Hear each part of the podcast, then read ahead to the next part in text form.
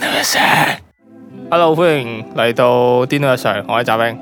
我係阿米，我係 Melo，咁繼續上次我哋講四國之旅咧，我哋去完道後温泉之後咧，我哋就翻去嗰個酒 hotel，店翻去 hotel 嗰度，我哋就即刻去聽走去浸嗰啲浴場啦。但係好可惜，我撞傷咗阿次，阿次係要留守喺間房度。 sorry， 我哋我哋試緊啲 Discord 嗰啲生意病，所以我哋今集咧係會不 邊個不停咁樣出呢啲生意 病，係冇錯就係呢啲啦。OK，係啦，咁我哋我哋嗰次好似浸完温泉仲食嗰啲咩宵夜啊、布甸，好鬼爽，又買啲手信又食嗰啲薯片，好鬼正，係吹下水咁樣啦。咁啊好啦，我哋講第二日嘅行程咧，就係、朝早去大街道去掃街。咁大家哇係啦，大家度掃街又點搞咧？咁其實我哋朝早好似係行過去嘅，原本預嗰個地圖咧，好似十分鐘到啦，但係點知咧行到過去咧，即係晒已經晒死，即係我哋覺得十點到行過去啦，行去食早餐。嗯，吓咁咁行過去嗰陣時，我已經覺得晒到黐孖筋，行十分鐘都唔係好頂得順。因為太晒啦，係啊，但係沿途啲風景都係幾靚嘅。日本嗰啲建築呢，即係唔知係咪因為我哋住香港，我都覺得日本嗰啲呢四四方方咁樣係幾靚幾好行，我覺得。咁我哋行去大街度係食啲咩呢？就係食嗰間係咪叫 Omeda 啊定咩啊？唔係話咩得？啊唔唔係，，琴係日食咗啦，我哋好似掃街係啊，哦，食我咗牛哋肉飯先，嚇食咗咩先啊？ 食咗食咗咩先 啊？我哦牛肉飯咯，哋同埋牛肉飯咩？啊！我哋咩啊？我哋係食蟲蟲屋，屋係喎，係係係，我哋經過跟點住。啊？經過去食松屋， 係哦唉，真係跟住跟住我好似揀咗納豆嚟食嘅，嗯，啊，但係點知嗰個納豆咧，要即係我初頭成日啲人話唔好食啊嘛，諗住試下，但係其實食落都冇咩特別，都係臭咯，所以我應該試完一次就就唔會再食嘅。我係咧就咁撩嗰個納豆邊，即係揩到咧，再聞翻咧係成陣好啲呢只將隻手指撩咗落屎窟窿咁嘅味咁，哦，係啊係啊係啊，有啲咁嘅 feel 啊，即係係啊聞係有少少好似撩完屎忽再聞咁樣嗰啲 味。我想問啦，係咪在座兩位都試過 呢個撩完自己嗰個，跟住再問翻，你所以咁清楚啊？我真係唔知喎。你唔好扮冇試過。係咯， 好啦，好啦，好啦，好啦， 我扮，冇其實試過我扮嘅，我試過 嘅，係，我夠膽講，全部人細路都肯定試過，最多唔記得嘅啫。even 觀眾都係，如果唔記得就味唔緊要，你自己賴你而家即刻試黏啦下，，係而家即刻試下，你就會知道納豆係咩味㗎啦。OK，咁點解唔買納豆啊你快啲唔使錢啊嘛，咁樣？OK。咩？我哋省卻咗去機票嘅錢喎，你唔使， 你唔咩啊？使，香港都有納豆買你唔使啊去日本松屋先可以 exactly 嗰陣味啊嘛，你可以喺香港而家呢一刻聽緊 podcast 嗰一下，就算你喺街你都可以做到。OK。但係人人嘅時間可能唔同味，係睇翻你食咗啲咩咯，可能 係我哋唔講呢樣嘢。跟住我我食落去其實都普普通通啦，勝在平咯，五百零 yen 咁樣，嗯，都普普通通一餐咯。經濟咯，只能係講。跟住我哋食完之後咧，就諗住行掃街啊嘛，但係其實我哋嗰個時間可能太早啊，佢啊佢係嗰個遊客街咧，就其實唔係好唔係好多嘢。好似開十一點幾啊係，嗰我啲哋就我哋好似九點零十點去到就冇乜嘢開咯，但係就見到有人訪問咯，訪問唔知係因為有個垃圾桶啊定係咩啊？唔知訪問緊啲乜嘢，嗯但係地板有個好似智能垃圾桶啊咁嘅嘢，垃圾垃圾哦桶，係咯，幾有趣嘅。跟住又見到咧，佢有啲好似市集咁嘅嘢啊，佢應該嗰晚咧佢就係嗰啲係咪類似夜市咁嘅嘢啊？好似夜佢係繽夜紛市。啊，係啦，即係夜日繽本紛日本夜繽紛咁樣咧， 佢係佢係可，但係佢個時間係夜晚九點嘅，我哋淨係可以見到嗰啲檔攤咧係開始 set 嘢，有啲咩射的啊，我去日本見到呢個名，我覺得好好笑，射的射箭個射，的士個的，咁樣咯。啲槍喺度射公啊仔嗰係啊啦，啲，佢嗰啲佢嗰啲就係好似我哋睇動畫咧，佢有啲 game 咁樣嘅，攞支槍就走去射啲公仔。咁佢間鋪就叫射的咁樣。咁啊啊嗯佢除咗嗰啲攤檔咧，一條大街度五，百 yen 三發，係啊係啊，好開心幾抵啊！以五百英三發嗯，咩？五百英三 Q 咁樣，係啊，賓州都算，分身都算咁樣。係啊，跟住佢佢一條大街道咧，就係一條好大嘅。街道街道嚟， 我唔知點講，有啲似 有啲似大阪嗰條道敦崛咁樣嘅嗰啲商店街啦。咁佢佢嗰啲射的嗰啲檔攤啊，譬如有啲燒牛肉粒嘅檔攤啊，就喺個喺個街道嘅正中間就會有啲檔仔，你一路行就全部都喺中間。有啲賣好似我有冇記錯係咩類似冰糖葫蘆咁嘅嘢嚟㗎？哈哈哈！有冇記錯啊？係士多啤梨嚟嘅，不過入邊同埋走到去盡頭嗰陣時咧，好似見到有啲鴨，有啲菜市場啊，唔知點講，真係擺晒啲蔬菜，蔬菜喺度平賣咁樣咯。跟住我哋又去行下嗰啲夾公仔夾公鋪，仔係夾公仔鋪，跟住見到有一個咧，有一個公仔超搞笑， 超獵奇應該係話，佢係一隻豬嚟嘅，咁佢就被掛咗喺嗰部嗱誒夾公仔機嘅側邊啊，係捆被綁被 play 捆綁 play 嘅， 被捆綁 play 之餘，佢係攬住一條呔。跟住係肉色嘅，但係好似係嗰啲俾人鞭打完咧，啲皮膚又粉粉地殘，有啲灰灰灰地咁樣咧。我哋我我諗我之後會再將呢張圖 po 上 IG 俾大家睇，社畜嘅社係招啊。，即係寫速，好好笑嗰、個。但係你哋你哋後尾有冇玩到啊？嗰啲嘅公仔機，我冇玩，我都好似有啊冇啊下次就好似有夾一下兩次次，有係嘛？有啊，好似我哋去到啊，唔係喎，好似夾糖定咩啊，我唔記得咗，係咪啊，？好似有夾糖啊，有啲有啊有啊夾零食嗰啲好零似係啊，嗰啲魚乾嗰啲乜鬼嘢啊？中晒伏，所以 係咪好難食？我唔記得咗啦。夾到咩？定係夾唔夾到啊？仲衰過香港， 係，因為其實阿次其實喺度嘅，不過佢支咪壞咗，所以佢只可以文字參加我哋嘅 conversation，我哋幫佢哋轉達。跟住我哋慢慢行咧，行到去誒、呃有啲好似係另一條商店街接駁住嘅。跟住我見到一間餃子啦，好似佢個名好鬼得意嘅，啊但我唔記得影相。你哋記唔記得叫咩名啊？營餃中啊，可唔可以叫？我唔記得佢間嘢叫咩名喎，但係佢佢係有個營業中個業字就寫咗營搞中係咯，啊，我哋第一下行到去係優餃中嘅。誒叫幾做搞笑，跟住諗住試下啦。咁兜咗我個一定係圈，等到佢開門先係啊，試。等到十一點嘅，我哋十點幾，可能十點九行到過去，跟住行十五分鐘翻翻轉頭啦。食完呢，係勁難食咯，鹹到黐線。香港嗰啲餃子係即係唔係間間好食，但係我諗九成都好食過嗰間嘢。同埋有啲皮好厚啊，係啊，又鹹又皮厚。香港嗰啲餃子真係幾幾差都好，都唔會唔會去到佢嗰個 level。如果仲大厚過你家個面皮。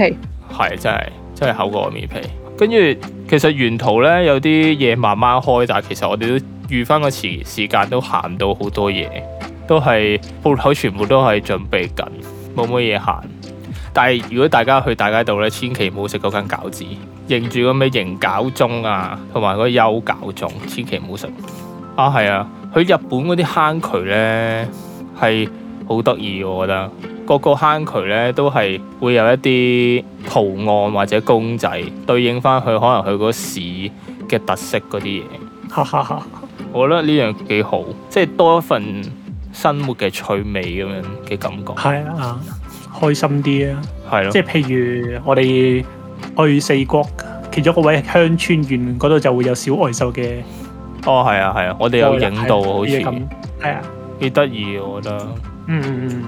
同埋佢個大街度咧，唔知點解零零四四嗯係會有啲電話亭咧，哦，好似哈利波特嗰啲電話亭咁樣。哦紅色卜係啊，哈利波特佢翻翻上去麻瓜世界嗰度，咪有啲紅色電話亭嘅。啊英國嗰啲咯，係啊，英式佢唔知點解喺個大街道嗰度冇零零舍舍會有嗰啲電話亭，跟住我哋沿途呢，唔係話原本諗住掃街，但係其實都冇乜嘢開，所以我哋就走去買咗嗰啲去羅神羅爽買咗炸雞，呢個係必食嘅，真係係我諗羅爽嘅炸雞應該係我去嗰陣時應該係最好食嗰一次，同埋啊佢有啲地區限定味嘅，即係譬如呢，即係四國區就會有個咩奶回落去嘅檸檬味版咯，係嗰個幾好食，清新啲冇咁流。係啊，酸酸即係微微酸酸地食落去真係冇咁流。嚇、我哋之後食過嗰啲炸雞咧，都冇呢只咁 OK。同埋點到即止。同埋買咗章魚燒咯，買咗一盒章魚燒。章魚燒就普普通通咯，佢嗰間銀乜鬼嘢咧？我覺得，因為我我印象中日本嘅章魚燒咧係個表面係微微脆嘅，但係整體咧都係偏腍一撇嘢咁樣噶嘛。係嘅，係嘅。但係嗰間銀乜鬼嘢咧，佢整出嚟係個殼係硬嘅咯，個殼係硬硬地，但係入邊啲餡係腍腍地，即係嗯，變相食出嚟嘅感覺咧，有啲似係日本同香港嘅 mix 嘅感覺咯。哦，嗰陣時係咁諗咯，同埋我哋順便又買咗啲果汁飲咯，啊係啊，嚟到呢係個松山啊，即係外援縣啊，記得食呢個香橙啊，當造啊，係啊，佢哋佢哋嘅特產就係嗰啲橙啊，橙定金骨嗰啲嘢，唉，係啊麥金啊，sorry，每次係麥金，麥金。總之嗰嗰類嘢。都啊都幾清新嘅，佢真係喺你面前咧塞幾成個個橙，跟住一嘢揸落去，一手揸落去咁樣。但係喺夏天嘅情況下咧，飲係 O K 嘅，但係後尾我同阿阿阿次試咗嗰個西瓜汁咧，其實係我覺得西瓜汁係舒服啲，再開心啲，係。我咁你覺哋得舒服個位喺邊咧？好飲啲咯，涼涼啲哦咯，冇咁膩咯，清涼啲。同意嘅，係咯。我哋跟住我哋，我哋仲有冇有冇咩嘢講漏啊？好似都差唔多。因為我哋嗰日本身係諗住嗰日得一個目的就係去睇日落啊，去下灘站。係咁因為我哋本身諗住睇日落，所以我哋校咗個時間應該係晏少少先出發啦。但係因為大街度比我哋想象中係少啲嘢行，同埋掃街其實嘅選擇唔多啊。跟住我哋係咪好似十二點零，即係食食得嘅就食晒就出發啦？諗住係咯，同埋我哋原本諗住食嗰間富山黑拉麵啊，但係執柒咗，執柒呢個都幾咗。好笑呢係間呢間嘢。我同阿米啦、阿次啦，跟住喺 Google 揾呢間富山黑拉麵嘅時候呢，就見到 Google 大大隻字寫住永久關閉。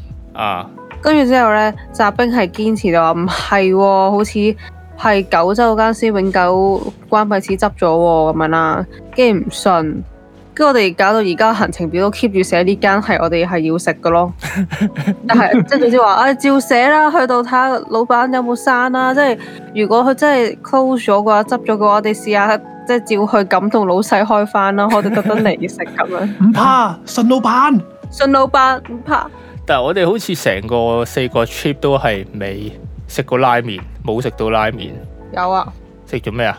有。豆豆啊，係啊，小豆豆有食哦啊，後尾係唔記得咗添。所以話即係人老咗，唔我哋要做翻個 podcast 記錄翻，即係日本旅行呢個 podcast 就係攞嚟記錄翻我哋我哋即係旅行。到四五十歲嘅時候聽翻。係咁，我哋三十日之後已經失咗憶啦。我都睇睇翻啲相先記得翻，係啊。 跟住就就差唔多啦，大家喺度。我跟住我哋原本咧就 plan 就係啊中午時間咧就開始去下灘站啦。呢、個就係我哋今日正式嘅一個災難嘅開始，係真係真係災難，冇錯。我我睇下點樣整理得好啲啦。我已經唔係好記得。咁我哋嗰日咧就係、要轉車，要轉一次車嘅，好似由松山 JR 再轉過去下灘站咧，要轉一條線嘅。咁我哋睇翻嗰嗰個誒、呃、車牌咧，我哋轉過去嘅時候咧，就變咗中間有一個 gap，要等幾粒鐘先至可以搭到嘅。咁最後我哋抉擇咧，就係、啊，我哋行一個站啦，即係我哋搭到去一個轉車站嘅前一個站，然後行過去可以搭去下灘站嘅嗰個站，我唔記得咗係咩名啦。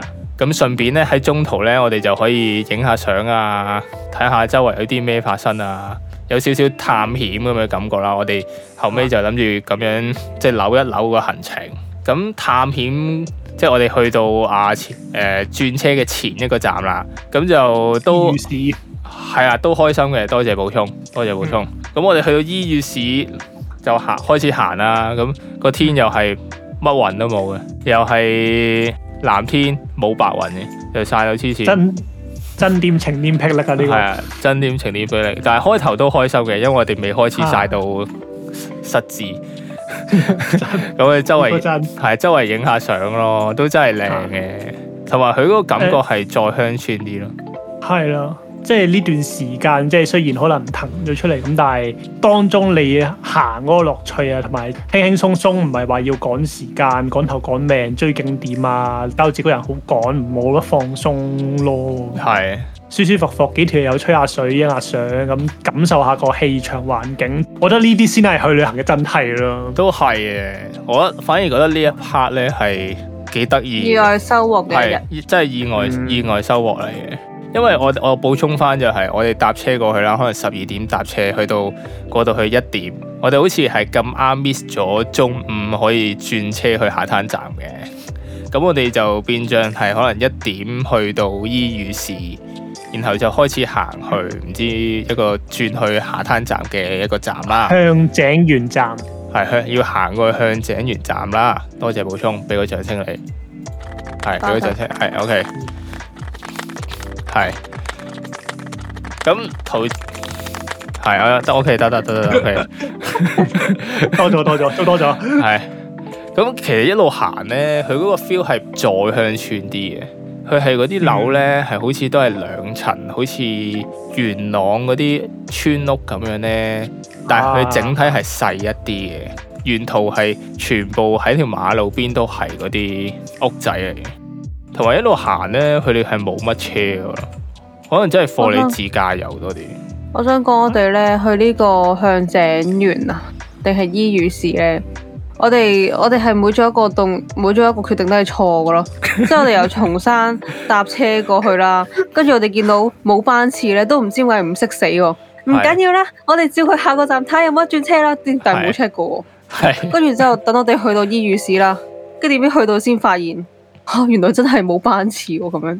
唉，我哋應該係留喺松山度周圍嘆下氣下仲好。唔係，但係都開心嘅咁樣，因為嗰個係真係成個居係民居嚟㗎，即係成個民居 feel 咧。第一次去行呢啲地方都幾有趣，係啊我唔係應該係即係我哋太興奮，太想去影相，因為嗰日都算係成個四國最其中一個重點嘅位嚟嘅，所以想嗯早啲過去咁解。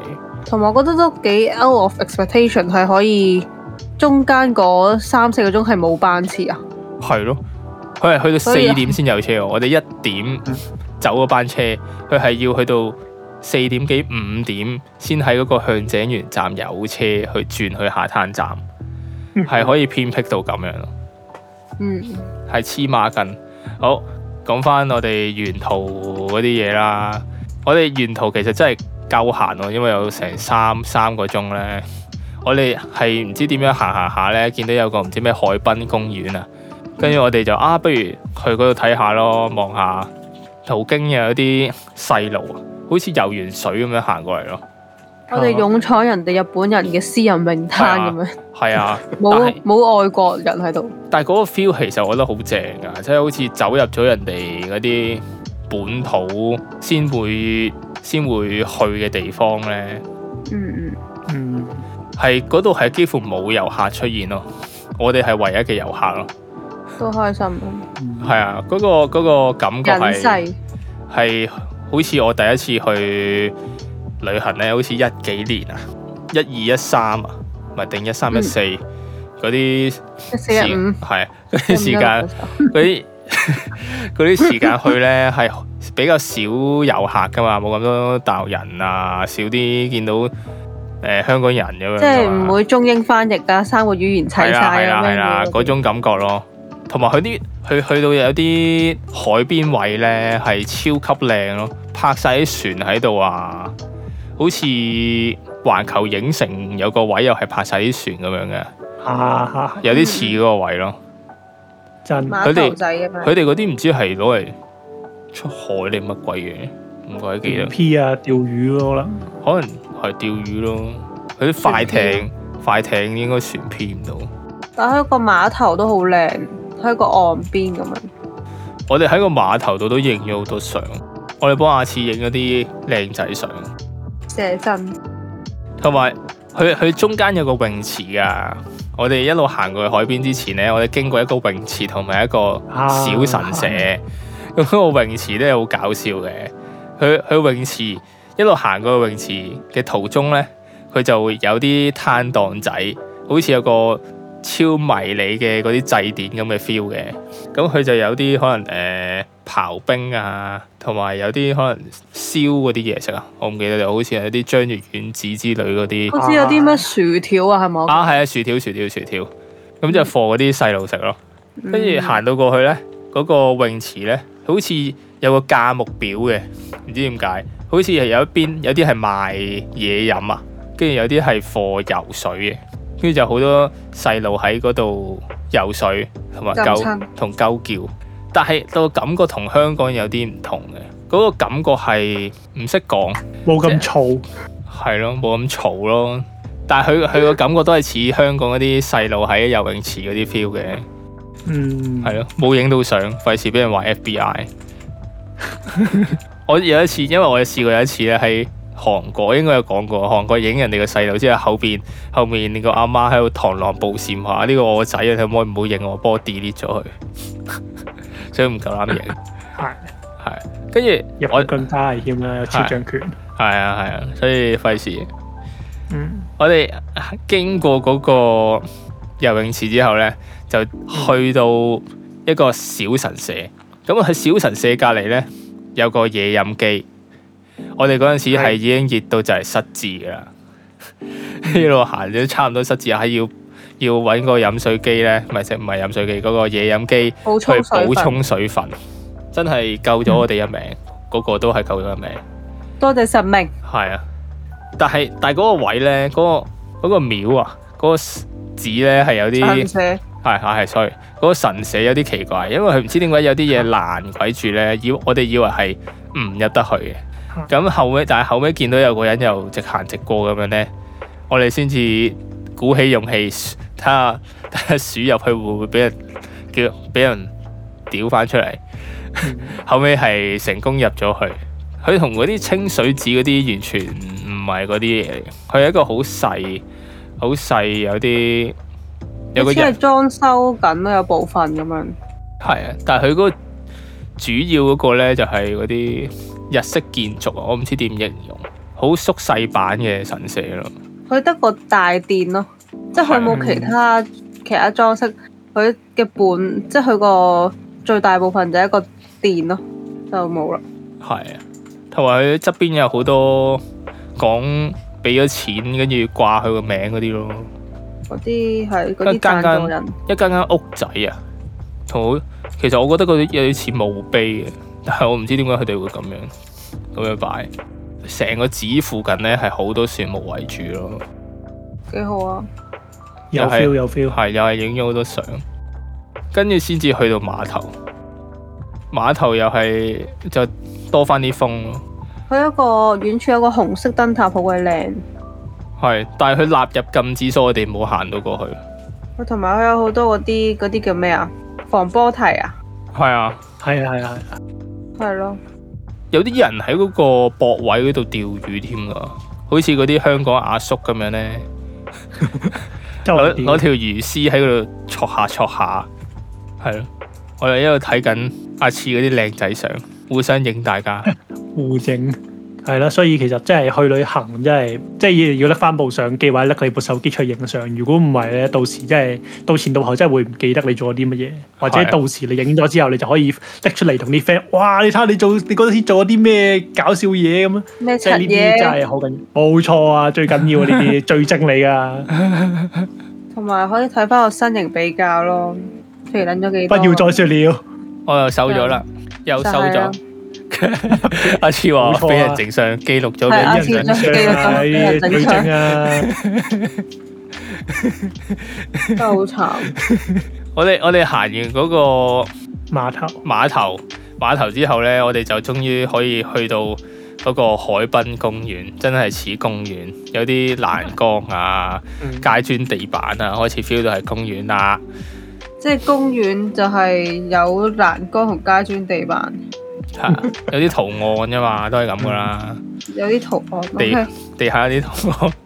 K O K，收 到。公園啊嘛，係有街磚，有欄杆，仲有啲圖案。嗯就佢佢仲有嘅，仲有嘅，佢仲有啲 palm tree 嗰啲係咪叫咩？橄欖樹啊，嗯，美國成日出現嗰啲咧，咩加州嗰椰啲啊啊，子係咪椰子樹啊？唔識講喎，嗰啲係咪樹、香叫？蕉樹、你睇圖知唔知係啊咩？杉樹、唔係杉樹，嗰啲叫 palm 椰 tree。子樹、 palm tree 係橄欖樹啊，棕櫚樹啊，棕櫚社。係啊棕櫚樹，係啊，佢佢個海灘係有啲棕櫚社嘅。嗯，都都幾得意喎！唔知點解一去到咧，因為佢又近沙灘嗯咧，加埋嗰啲棕櫚社咧，咁佢成個 feel 就好似去咗有少少去咗美國。而家睇翻啲相，同埋佢所以嗰特個別多中女咯。係啊，我都真都係好多阿媽咯。人佢妻係佢佢嗰個 feel 都係好似一貨一家大細嘅，同埋佢佢嗰啲海灘咧唔係好似香港咁樣咧，有好多垃圾啊、剩啊，冇咁多沙石嘅感覺上。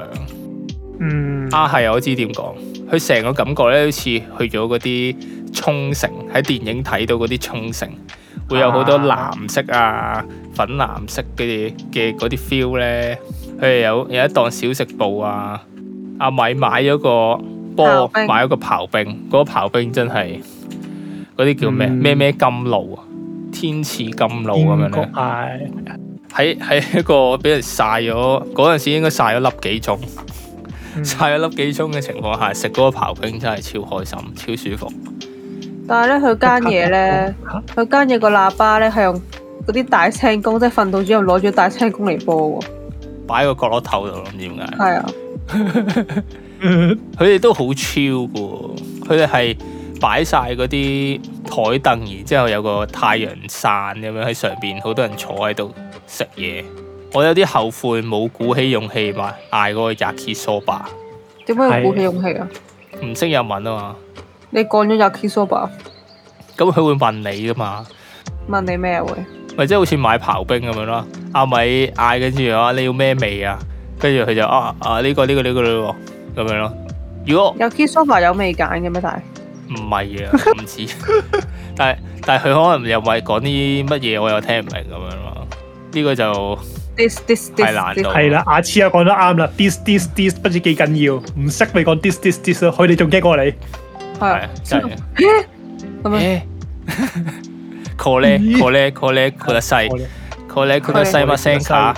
跟住我哋行咗去邊啊？行完嗰個沙灘，我哋好似喺個沙灘逗留咗四四個零字到啦。行咗好多田，好多屋，好哦，多係咩啊，咁跟住穿過沙灘之後咧，我哋去咗個好多田嘅地方，唔知點解四個四個愛媛松山嗰啲位咧，全部都係全部都係嗰啲田，好多田，田全部都係田，係真係翻鄉下 feel，係佢係超多田，但係唔知咩嚟喎，同埋唔知佢做乜嘢，係咯，睇唔明佢種緊啲乜嘢。同埋佢開始咧，佢係唔知點解係過咗個公園之後咧，佢嗰啲樓咧又好有建築特色啊，突然間有啲好 modern 嘅嘅樓出現，唔知點解。但係佢啲田係幾綠嘅喎，就真係幾靚。而家睇翻啲相，加埋個天，但真係好晒，但係我見到都覺得晒。你知唔知我嗰陣時係長期咧揞住隻耳仔，因為隻耳仔長期俾人咁晒，好痛。我又冇喎耳仔，你應該係買嗰啲阿阿伯阿婆去行山嗰啲啊， 阿伯阿 阿伯阿婆去去買嗰啲咧，佢咪前面有個鴨仔啦，跟住佢後邊有塊有塊葉可以遮住條頸同埋耳仔噶嘛，嗰啲咪啱咯，啱晒啊！你唔好話我唔應該出街，咁又唔得，去旅行啊嘛。但我想講咧，佢真係偏僻到傻咗咯。我哋一路行啦，已經行，我諗我哋有冇行咗一個鐘啊？梗係有啦睇地圖呢，梗係睇有地圖啦成日話半個鐘啊，四個字到啦，行下行下成個鐘啦，跟住行到咁上下呢，其實有啲審美疲勞，因為唔係田就屋，屋就田，然後又晒啦同埋個咁樣。天啊空跟全部係都啦一樣啦。跟住我喺度睇佢，我係唔知點解呢，誒、係特別四國呢，勁多蜘蛛網喎、哦，係啊，其他地係啊，方係啊，係啊，係啊。其他地方咧，之前去京都、大阪啦、東京咧，即使郊外啲都唔會有蜘蛛網嘅喎。係咧，唔知買四國咧，你一見到啲草叢啊、樹啊，就真係有蜘蛛咯，度度都係嘅，連欄杆都有啦。跟住我記得咧，我行到一個位啊，應該係行到佢哋誒平時居民啲巴士站咁樣啦。我等睇班次啦，我嗰次心存僥倖就話巴士站。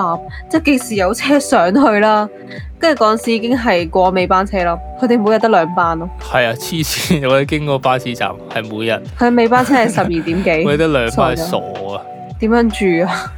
啲人係點樣生存？真係黐孖筋。退休揀呢度咯，即係冇隻口出街，證唔明好約我我。證明我哋真係去，真係去咗鄉村。嗯，鄉村地方。我嗰陣時記憶咧，就係、我哋由開始經過咗個田之後咧，就開始進入一個最辛苦嘅路段啦。我哋好似由個田行去個車站，都真係行咗半粒鐘，沿住成條公路咯，沿住條公路行咯，一路行一路行，係冇嘢遮擋，即係唔似香港咧，你你可能行條街都總會有啲樓可以遮下太陽，但係佢嗰度冇，硬晒個天硬晒。嗯係個個天，即係你硬食咁樣晒，周圍啲嘢冇又又冇乜變化咧，就變相好似路嗰啲叫咩遠征啊，沙漠遠征咁樣咧，一路晒住一路行啊，點樣啊？又硬晒又遠征，呢、個旅幾適合呢個旅程啊呢、個。嗯，我哋都係一路，其實應該係因為我哋一路行一路影，所以就個時間就再拖長咗。而家睇翻係勁多嗰啲田嗰啲相，同埋蜘蛛絲，佢欄杆可以係有勁多蜘蛛絲咯。特別係嗰啲接角位咧，阿次話拖長，即係我哋慢慢行到過去咧，但係去到都係要好似等咗八個字都有咁耐咩？差不多啦，我諗。睇緊半個鐘都等咗車，係啊，我哋已經行得好慢噶啦，跟住見到有個阿伯同我哋一齊一齊等車，我哋可能貼埋車嘅時間表俾大家睇，係嗯黐孖筋。我哋去下灘係得一班車，所以一定要睇時間表，如果唔係濕滯，唔知啲時間點用。係啊。跟住我哋好似去到，終於行到個車站啦，勁辛苦啦。但個阿伯係可以氣定神閒咁樣喺我哋前面行，我哋已經係果晒然。係老練，我哋晒到虛脱咁樣咧，濕成身濕晒已經，未開始去到下灘站已經係濕晒，就嚟昏迷咁嘅狀態。已經想翻屋企啦。係啊，個阿伯應該係搭其他車，佢哋佢應該唔係去下灘站。佢得一個月台嘅咋，其實因為嗰度，所以咪變到啲班次好疏咯。跟住後尾好似我哋阿伯走咗之後，仲有另一對情侶啊，好似係，我想講咧，如果到呢個 moment 咧，即係去到向井園嗰度咧，想翻屋企咧都唔係咁簡單，因為都係 冇車，係啊，你好似進退兩難。嗱去呢，我哋好似係係咪三點零去去可以上車，但係回程就好似又 係唔知四但點係幾，回程呢，得翻兩班車，有一架呢就係五點幾嘅，咁但係五點幾又未日落喎， 咁你就真係去咗等於冇去。咁另一架呢就係七點幾啊，終於日落完啦，你就可以翻去。但係嗰陣時我哋嘅狀態呢，就係、啊，終於去到下灘站啦，可以影啦。咁我哋影咗一堆啦，但係又要未等日落，個天仲係超級晒。咁我哋個狀態就係、啊好辛苦啊，到底熱到就嚟就嚟真係昏迷，到底五點幾又有班車喎，走唔走好咧？同埋我想講咧，呢、呢個旅程特別呢一日咧，完全係超出我嘅想像。即係我哋估唔到啲車嘅班次可以隔成三個鐘啦。再跟住我哋就好似好打緊字就話得啦，我哋早啲去到嗰邊冇理由冇嘢睇嘅。係咯，點知下灘站真係冇嘢睇，係真係真係真係得個站，同埋一間咖啡車就零㗎啊啦，就冇完全冇嘢睇。阿超話：我哋其實應該係四點幾去上車嘅，即係可能亞灣四點零去到，跟住我哋可能啊去到超下啦，諗住超下周圍影下相，附近點都有啲嘢影啩。跟住佢係有一個車站，佢有一個你 search 咧就會有一個叫類似涼亭咁嘅嘢啦，多數啲人都係影個涼亭加架車，誒加架海景係啦，加個海景同埋架車嘅。同埋咧有一個好舊嘅日式嘅車站。咁、個涼亭嘅左手邊咧就會有一紮向日葵。咁、個涼我想亭講 full 晒嗰啲向日葵，係啊，真係好多向日葵嘅，因為真係好晒。穿過涼亭頭先就話有個車站啦，咁穿過車站咧就會有架咖啡車啦。咁我覺得唯一嗰度係一個好處就係架咖啡車，個咖啡車都救咗我哋嘅。我哋走去買咗個 Amer Americano，好似係嘛美式咖啡。一買完即刻落大雨。一買嗰下咯，出街落雨，落雨嗰下涼涼地啦。但係你知唔知最辛苦係咩？落完之後佢晒翻，蒸翻上嚟，蒸翻嗰啲熱氣，嗰下呢，就真係令到 令到我勁辛苦，真係有啲衝動啊！不如五點幾搭車翻去，因為咩路都提出係咩路提出我，係想五點走㗎，因為真係去到身體極限咁樣呢。但係拖拖下諗下諗下，唉，又冇影到日落，冇理由走，都係頂硬上咁樣咯。阿次阿次話呢，我哋我哋走嗰陣，即係可能七點幾呢啲雨水係降晒，即係代表我哋由五點幾落雨啦， 已經五點幾落雨已經係算係收收地太陽㗎啦，都已經係晒到啲雨水係乾晒，所以你係可以想像到嗰一日係晒到咩程度。咁但係我哋呢啲人咧，影相都唔算最辛苦啦。嗰度有職員嘅，即係可能因為下灘站已經變咗一個影相打卡嘅一個聖地啦。跟住咧，嗰度係有好多職員咧舉晒牌，或者每逢一架觀光車到站咧，都會即刻咧落車，啲人會落車啦。然後站有啲職員咧就會行出嚟咧，成個下灘站嘅歷史啊點樣啊咁講一次咯。哦，係啊，同埋佢會管理人群咯。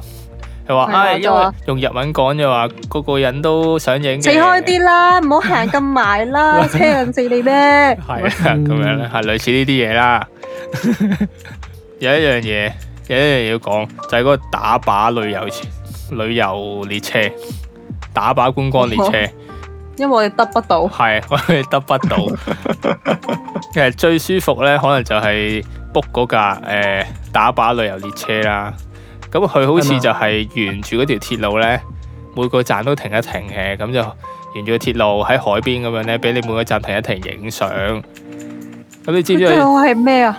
佢最好係影完相可以即刻上翻車啊！係啊，佢係落車影相再上翻車，串到啊咧係勁串㗎，跟住仲要同我 say hi 喎， 我覺得幾想粗口係啊，屌啊。係啊，佢係一一到站一走離開個站就話：我哋同出面嘅人講拜拜啊！你咁吔樣屎啦， 你吔屎啦，仲 say 乜鬼嘢 hi？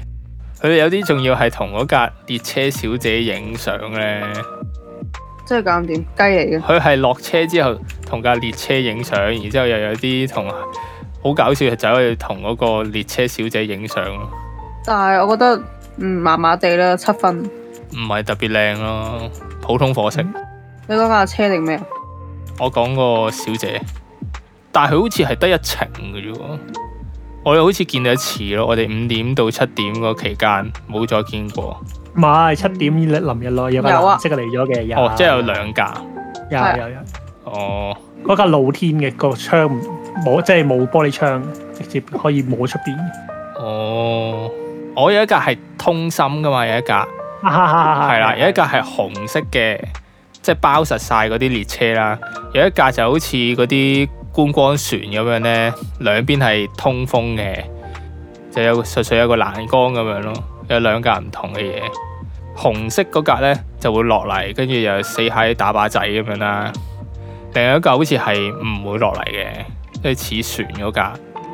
嗯就淨係喺上面影相嘅啫。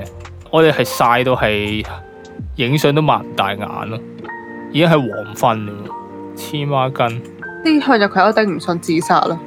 真係差唔多。但係有個位咧，我覺得係好奇怪，唔明點解佢個日落時間咧，即係準備日落嘅時間係可以勁長，即係佢準備日落嗰個時間好似係持續咗差唔多成個幾鐘咧。嗯 keep 住係差唔多嘅位置嘅。我哋係咁周圍啊嘗試揾揾嘢走咧，即係揾嘢影咧，喺附近又又上下啲斜坡啊，睇下有冇嘢好影啊。但係佢個太陽都係 keep 住喺個斜斜地嘅位咧，永遠都唔落去咁嘅 feel。嗯但我想講最犀利咧，係佢嗰個預測日落時間真係超準喎。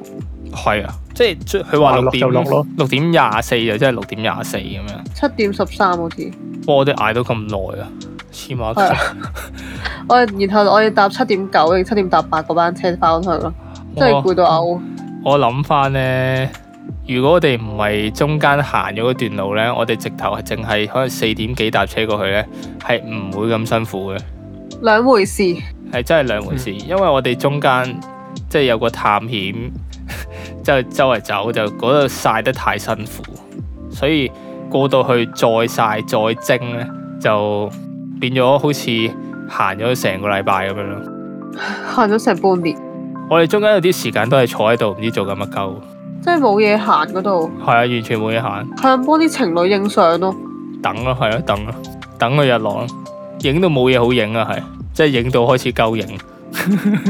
真啊，我哋好似等到真係七點幾咧，啊開始開始個色唔係就係少少黃啦，咁我哋衝翻落去影咯，有啲粉紅色啊，係啦，黃黃地啊，嗰下又真係幾靚嘅，但係好似唔係持續咗好耐嘅啫。佢其實十幾秒就收晒太陽咯，即係落咗山。亞灣一兩分鐘到咯，真係佢日落轉色嗰下，佢大部分時間咧都係 keep 住黃昏嗰隻色嘅，咁可能佢又啊開始去到真係去到嗰個水平線嘅邊邊，咁佢開始有啲粉紅色同紫紫地色，我都幾肯定咧，我咁樣喺度等個日落咧，應該塊面細晒。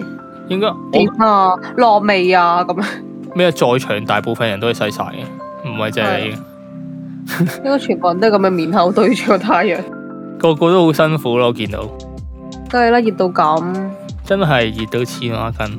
我就係影嗰個涼亭咧，等車嗰個位咧， 我都影咗幾百張應該， 揾晒唔同角度啊，又睇唔同 timing 去影。我想講啲人揸車嗰啲即係勁醒咯，六係啊點先揸到過嚟咯，然後喺車等，係啊，嗰啲勁撲街打靶仔，佢係揸車過嚟，然之後係喺架車入邊涼住冷氣等咯。我哋係要真係大家去四國咧，真係強烈建議係自駕遊，應該真係會慳好多時間。真即係慳好多 travel 嘅時間。後尾去到咧，佢真係去到深深橙色、深紫色嗰嗰啲時間就真係幾靚，係喪影咯，瘋狂影。佢個日落，佢佢日落咧咁啱有少少雲，咁就好似有少少晨光咁樣，係咯，有少少紫色，嗯紫紫地。佢係最靚嗰一下持續咗一至兩分鐘，但係之後開始之後嗰啲咧其實都靚嘅，但係慢慢就變暗咁樣咯。佢落到最底嗰陣時射翻上嚟有少有聖光 feel，因為有座山擋住應該係。嗯，其實我覺得如果佢嗰日係多雲，再多雲啲係會再靚啲。其實佢應該每一日都要多啲運咯，認真。係啊，我哋成個四國之旅都係要多啲雲。晒咗咁多日啊，係，跟黑住。咗兩度，我淨係嗰日都黑咗咩啦。後尾呢，咁我哋終於影完啦，又去，又跟住仲要等多一兩可能十分鐘到啊，就搭嗰架誒列車翻翻過去向井園，重山總之搭翻去啦。但係我覺得我哋有個決定都係做錯咗，就嗯係、呢。係原本咧有個站咧係可以我哋落車轉誒、呃特急嘅 JR，但我哋諗住心諗啊，平時時間都差唔多啦，唔想行，就等國停啦，照等國停。點知咧嗰個國停咧就塞車，真係原來地鐵都會塞車嘅，佢就唔知延遲咗都差唔多，四個字啊，好似再多少少添啊嘅。有咁耐咩？總之等咗差約半個鐘到啦。嗯，但係對面嗰啲人已經搭特急走咗啦。但係我哋嗰陣時就已經開始肚 餓，應該太眼瞓，係有攰唔有想喐。有眼瞓，嗯隻腳係攰到黐線咯。因為你影相你冇得冇得坐噶嘛，嗯，又晒又坐，總之個人係虛脱咁樣，幾經辛苦。好似我哋係七點搭車啦，搭到去好似已經係九點幾、九點半左右，我哋仲要翻返去大街度，係嘛？有冇記錯啊？係一冇我哋翻返去因為。我哋我哋一直諗住誒九點幾九點半前啊，九點前去過行過夜市，啊係啊係啊，但係其實我哋去到都已經趕唔切，都開真係始趕唔切收已嘢經係執晒收。啲人就散 band 咯。嗰度有個五百 yen 嘅牛扒食嘅，但係我哋食唔到。唉，人哋嘅夜繽紛係咁早，係同香港差唔多咯，香港夜繽紛都應該六點都收工噶咯。係，但係人哋真係繽紛咯。哦嗯跟住我哋啊夜晚就求其諗住去啲居酒屋感受下，因為外援即係我哋住嗰附近冇嘢多，係居酒屋勁多啦。我哋諗住嗯求其揾一間啦，點知呢？就係、因為適逢嗰晚就應該係個夜市啊，個夜市九點完啊嘛，咁我嗯哋過咗九點先到呢，就變到呢間間都俾人 book 晒位咯。如果冇 book 位嗰啲，就係應該其入唔他到，都係啦，其他行完夜市嘅人都入咗去食啦。跟住我哋就求其喺內街揾到一間，即係超地道，完全冇遊客會入去嘅居酒屋咯。因為我見佢唔使等，應該用地踎嚟形容會再似 啲。都係因嗯因為我哋一入到去，我哋求其諗住話呢間啦咁樣啦，因為問咗幾間都話誒咩 fulu fulu 咁樣啦。係啊，哦咁樣，跟住冇冇得 book 咁樣啦。咁跟住就佢好似話哦，咁可以大概等五分鐘，我哋喺門口叫佢誒，跟住佢佢話哦，叫你佢等等五分鐘啦，咁咁樣樣係企啦。喺度咁跟住跟住我哋又照等啦。咁佢應該 feel 到我哋係遊客咁樣啦。然後佢講咗話咩？講咗一串嘢就話咩 o t o s i 乜乜乜乜咁樣啦，係咪 o t o s i 啊？唔知，哈哈總之係完全聽唔明嘅一抽係嘢。啦，完全聽唔明啦。咁跟住之後咧，我我哋就總之唔知講完啲乜嘢，我哋話係係係不停係咁樣啦。咁跟住咧，到人哋人哋應該係直情想問我哋好確認嗰、個唔係，佢我哦其問實咗我一句嘅，佢好似仲有問咗一句嘢，你哋係咪即係日文 O 唔 OK 咁樣？係啊，就話因為都日日文嘅啫，啫。二康哥啊 e d i s 咁樣嗰啲啊，係啊。跟住我哋乜都係係係咁樣啦，就照入去啦。跟住咧，原來先知因為佢嗰啲居酒應該係有一個叫小食啊，即係你你當係類似酒樓啲花生啊、青瓜啊嗰啲小碟啊。嗯，居酒屋有呢個文化嘅，就點都要收翻唔知幾多錢咁樣啦，就一人一份咁樣，咁就所以我哋入到去先知咯。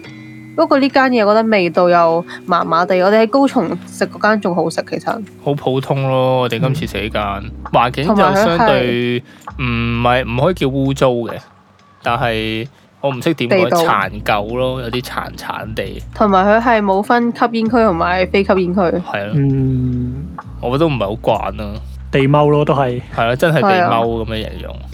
可以感受下咯。我哋我哋攞住個 Google 嘅翻相機翻譯功能後，睇個咩料？ 嗯係啊，呢一餐應該係嗌得最難嘅嗰一餐咯，嗌嘢食感覺上，係啊，嗯但我哋都順利食咗想食嘅嘢嘅，同埋都偏貴感覺上。如果淨係繼續居酒屋嘅話，其實係佢可其以他有啲再抵我唔記得咗七千 yen 定咩啊？啲，唔定記再得貴啦，啲啊？唔記得咗，都係百零蚊跟一住個人咯，計翻。都係咁嗯同香港，唔係咁點都平過香港啦。香港香港嗰啲咁嘅串燒得兩塊嘢都收你五十幾蚊，係你食多啲，真係可以食到成千幾蚊走嘅走人啊！係啊。跟住最搞笑係我哋食完先十點定十一點啊，點解我哋發現咧，我哋要搭路面電車翻去民宿，唔係翻酒店噶嘛？竟然已經尾班車咗，係，我哋真係呢呢一日係 miss 晒行到所有行到嘢傻咗。 ，miss 晒所有嘢，做晒所有錯嘅決定。我哋食完嘢要行行多一個，係咪一個站咋？好彩係好彩都近嘅，行都好彈，有冇行半個鐘咁耐啊？咁又冇三個字咯。但係我哋有一個好重要嘅任務就係我哋行咗成日要趕咗去浸浴咯，因為係浴啊係啊場好似係一點定十二點就閂㗎啦。哦，好似係啊，好似係啊，同埋佢有咁個我哋清潔時間啊，好似因為啊，係啊，就係、有個清潔時間，誒、所以我哋要趕住十二點三啊，定唔知幾多，就要落去浴場浸，跟住搞到咧，我哋就食完之後嗱嗱聲急急腳行去酒店咁樣，跟都住浸到嘅。我我我有印象咧，就係、我嗰日去誒、呃浴場咧，係半昏迷狀態地沖涼嘅， 半昏迷地仲但係即係合埋眼咁樣，就就就就洗洗洗洗洗洗，跟住洗沖沖沖，跟住直接坐落去嗰、個嗰、個熱嗰、個浸浴嗰度，係。嗯，浸咗十幾分鐘，又係半昏迷咁樣上翻嚟，可能又又桑拿咗一分鐘到，跟住又出翻去， 成個過程好似係半昏迷，唔知自己做緊乜咁。我哦都咁。係攰，合理嘅。嗰陣哦時已經十一點幾嘅，我想問個浴場咧，你哋隔離有冇個膠嘅圓兜啊？冇一喎個好圓似。嘅膠兜咁樣咧，有冇㗎？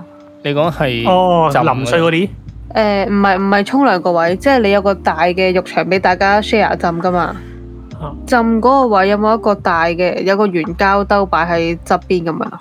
熱啊嗰個凍冇，水池有咯，係咯，熱凍嗰個有。嚇、你哋有凍水池㗎？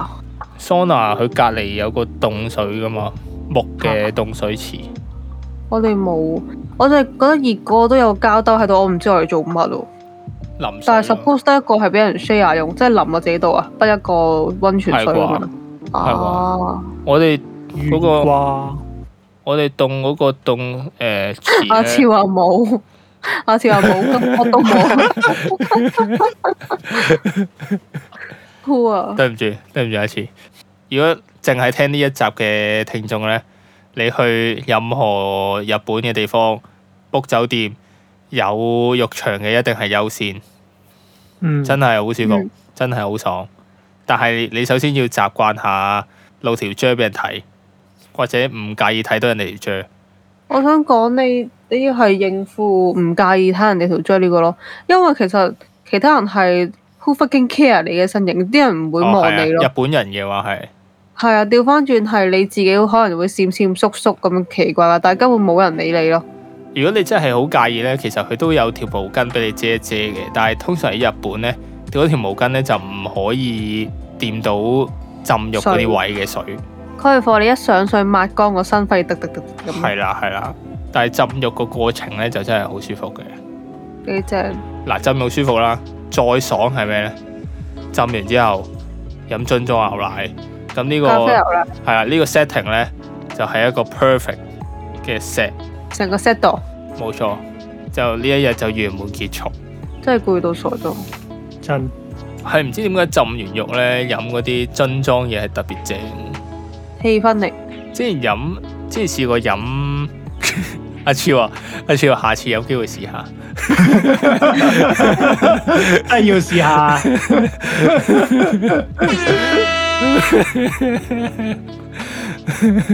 係咯，下次下次有機會再試下啦。大家都係，大家都係可以試下嘅，係都差唔多咯，冇乜嘢。就係呢一日都夠經典咯，我覺得都真係差唔多。你哋有冇嘢補充？差唔多咯。我哋下一下一下一集講咩啊？下一日係下一集已經係去開鄉村啊。係啊，下一站已經係轉咗去鄉村。哦，睇下鄉村可唔可以講快啲咯？如果唔係我哋真係一日一集喎。真之後講快 啲，之後都冇乜咁咁咁多驚險 嘅嘢。嗯，之後睇下睇下啲行程先。下灘站同埋環球影城係最攰咯，誒，係。但係金都比羅宮，我覺得係可以唔使去嘅。係，如果聽大家聽到聽到呢度就有福啦。我幫大家試咗金都比羅宮係可以唔使去嘅。即係除非你好慕名特別要指名道姓去呢個啦，如果係啊唔係就冇慳唔好慳嘥你嘅腳骨力啦，真係。如果你好中意行樓梯嘅，你就去啦。有八百下級，次表示八百級一定要去咯。喂，係喎，好似你下即係講起金烏比牛咁，你好似仲有啲嘢爭我哋喎。嗰個我哋到時再講。我已經好我哦到我時已經找再講我已經找咗數噶啦，嗰個。啊， 我已經找數啦。我哋今日就講到呢度啦。 你哋想知想知咁多卑羅宮發生咩事，就繼續啊聽落去啦。好，拜拜。拜拜。啊